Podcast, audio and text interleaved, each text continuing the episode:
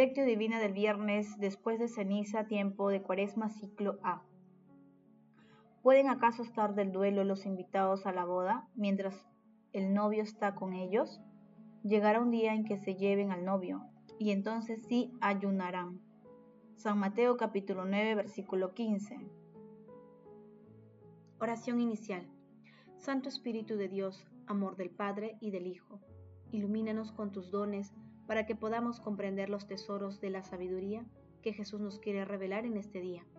Madre Santísima, intercede ante la Santísima Trinidad por nuestra petición. Ave María Purísima, sin pecado concebida.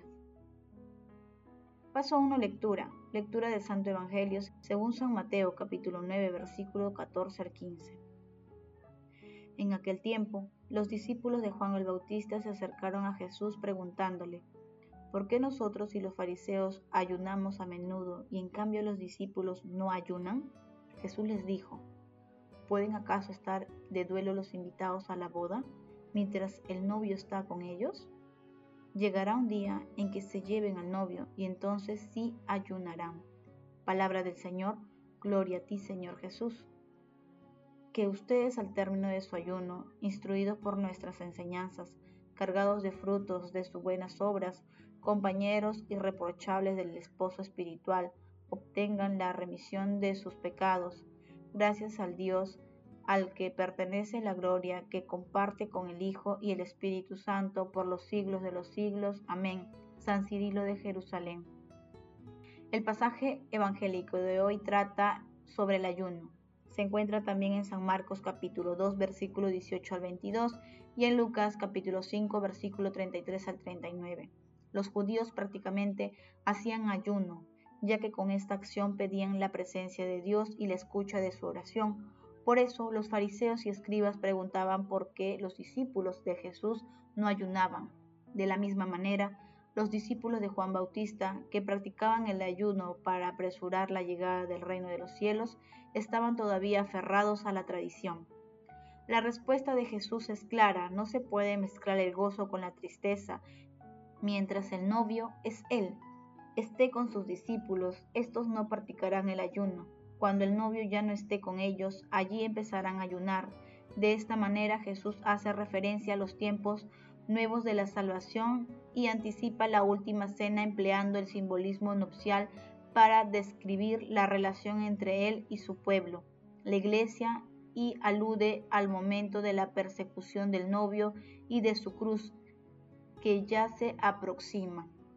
Así, Jesús da un vuelco a la motivación del ayuno, por eso no lo exige, porque para él lo más importante es vivir de manera práctica e intensa el amor de Dios y dirigirlo al prójimo. El ayuno que Jesús quiere es la conversión a Él, es el ayuno del egoísmo, compartiendo lo que se tiene con los hermanos necesitados, es el ayuno de todo pecado, tal como San Agustín decía, para ayunar de veras hay que abstenerse antes de nada de todo pecado. Paso 2. Meditación. Queridos hermanos, ¿cuál es el mensaje que Jesús nos transmite a través de su palabra? En este tiempo de cuaresma invito a todos a redescubrir la belleza de la sencillez, de la realidad que debe estar unida a la apariencia. Pide al Señor la fuerza y ve humildemente adelante con lo que puedas, pero no te maquilles el alma, porque si te retocas el alma, el Señor no te reconocerá. Pidamos al Señor la gracia de ser coherentes, de no ser vanidosos, de no aparecer más dignos de lo que somos. Pidamos esa gracia en esta cuaresma, la coherencia entre lo formal y lo real, entre la realidad y las apariencias. Papa Francisco. En la actualidad ocurre una situación similar a la que narra el pasaje evangélico. Las personas que se aferran a los esquemas mentales y espirituales que promueve el mundo tienen muchas debilidades para incorporar a nuestro Señor Jesucristo en sus vidas. La búsqueda del éxito económico, de los honores humanos, del culto a la persona, de la acumulación de bienes materiales y financieros, así como el seguimiento a ideologías materialistas antinaturales, son algunas de las conductas que promueve el mundo y son totalmente contrarias a las enseñanzas de Jesús.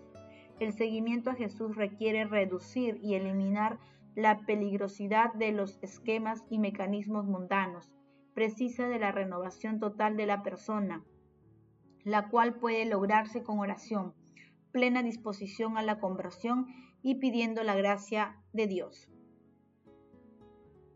Es importante precisar que nuestro Señor Jesucristo nos impide que seamos seguidores alegres, solidarios, portadores de su paz.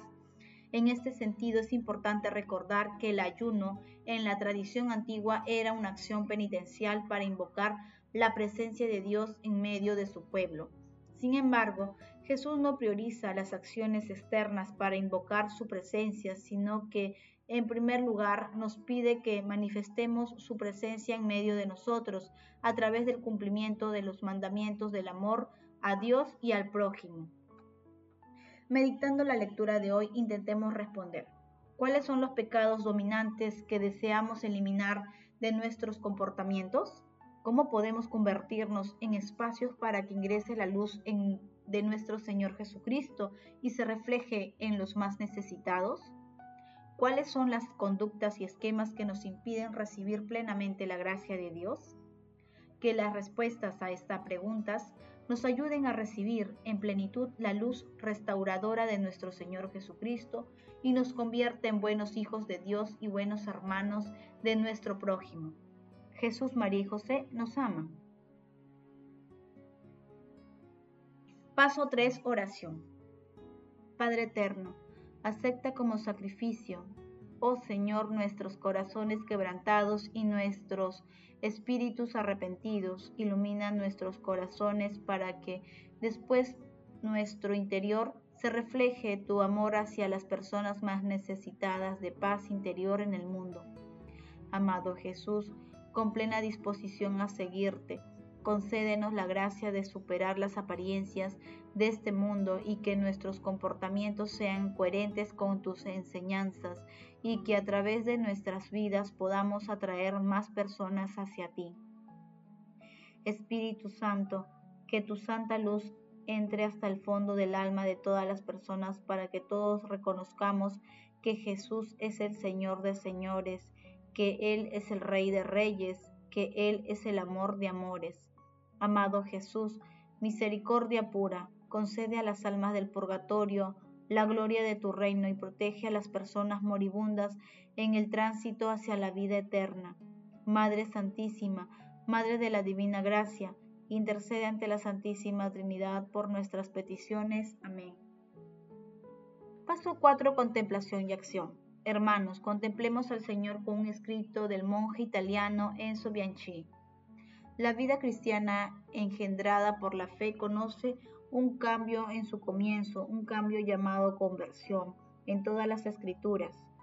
La conversión marca un antes caracterizado por la idolatría, el pecado, la esclavitud, por situaciones de tinieblas y muerte, y un después, la vida cristiana, la experiencia de liberación, el servicio al Dios único y vivo, la vida verdadera, la luz.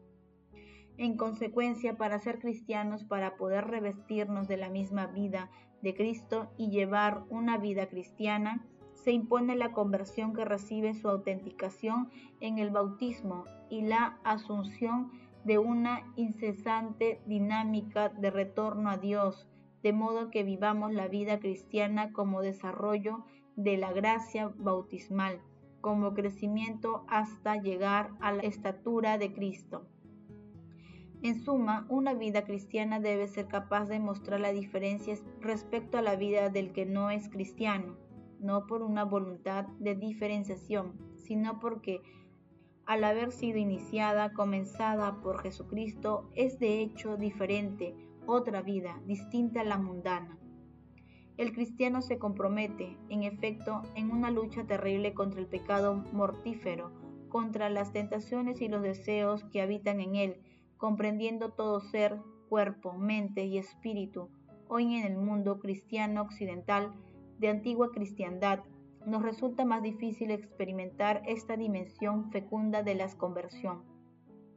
El clima de homologación cultural y de indiferencia que ha llevado a nuestra sociedad a perder el sentido del discernimiento riguroso, de la elección necesaria, de la capacidad de decir no y que alimenta la ilusionaria libertad del todo es posible y conciliable, del seductor todo y enseguida.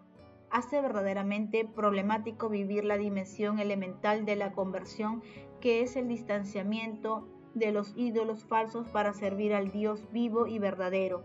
Sin embargo, la fe cristiana, que es el material, tiene por sí misma a convertirse en testimonio, a parecer el signo de lo nuevo, de lo inaudito, de lo imposible a los hombres, aunque posible para la gracia, la epifanía del amor, del ágape de la caridad. Queridos hermanos, hagamos ayuno de aquellas cosas que nos alejan de las enseñanzas de nuestro Señor Jesucristo, con plena conciencia, identifiquémosla y esforcémonos por dejarlas de lado con fe y oración. Estemos vigilantes para no caer en las tentaciones que nos propone el mundo el amor todo lo puede. Amemos que el amor glorifica a Dios.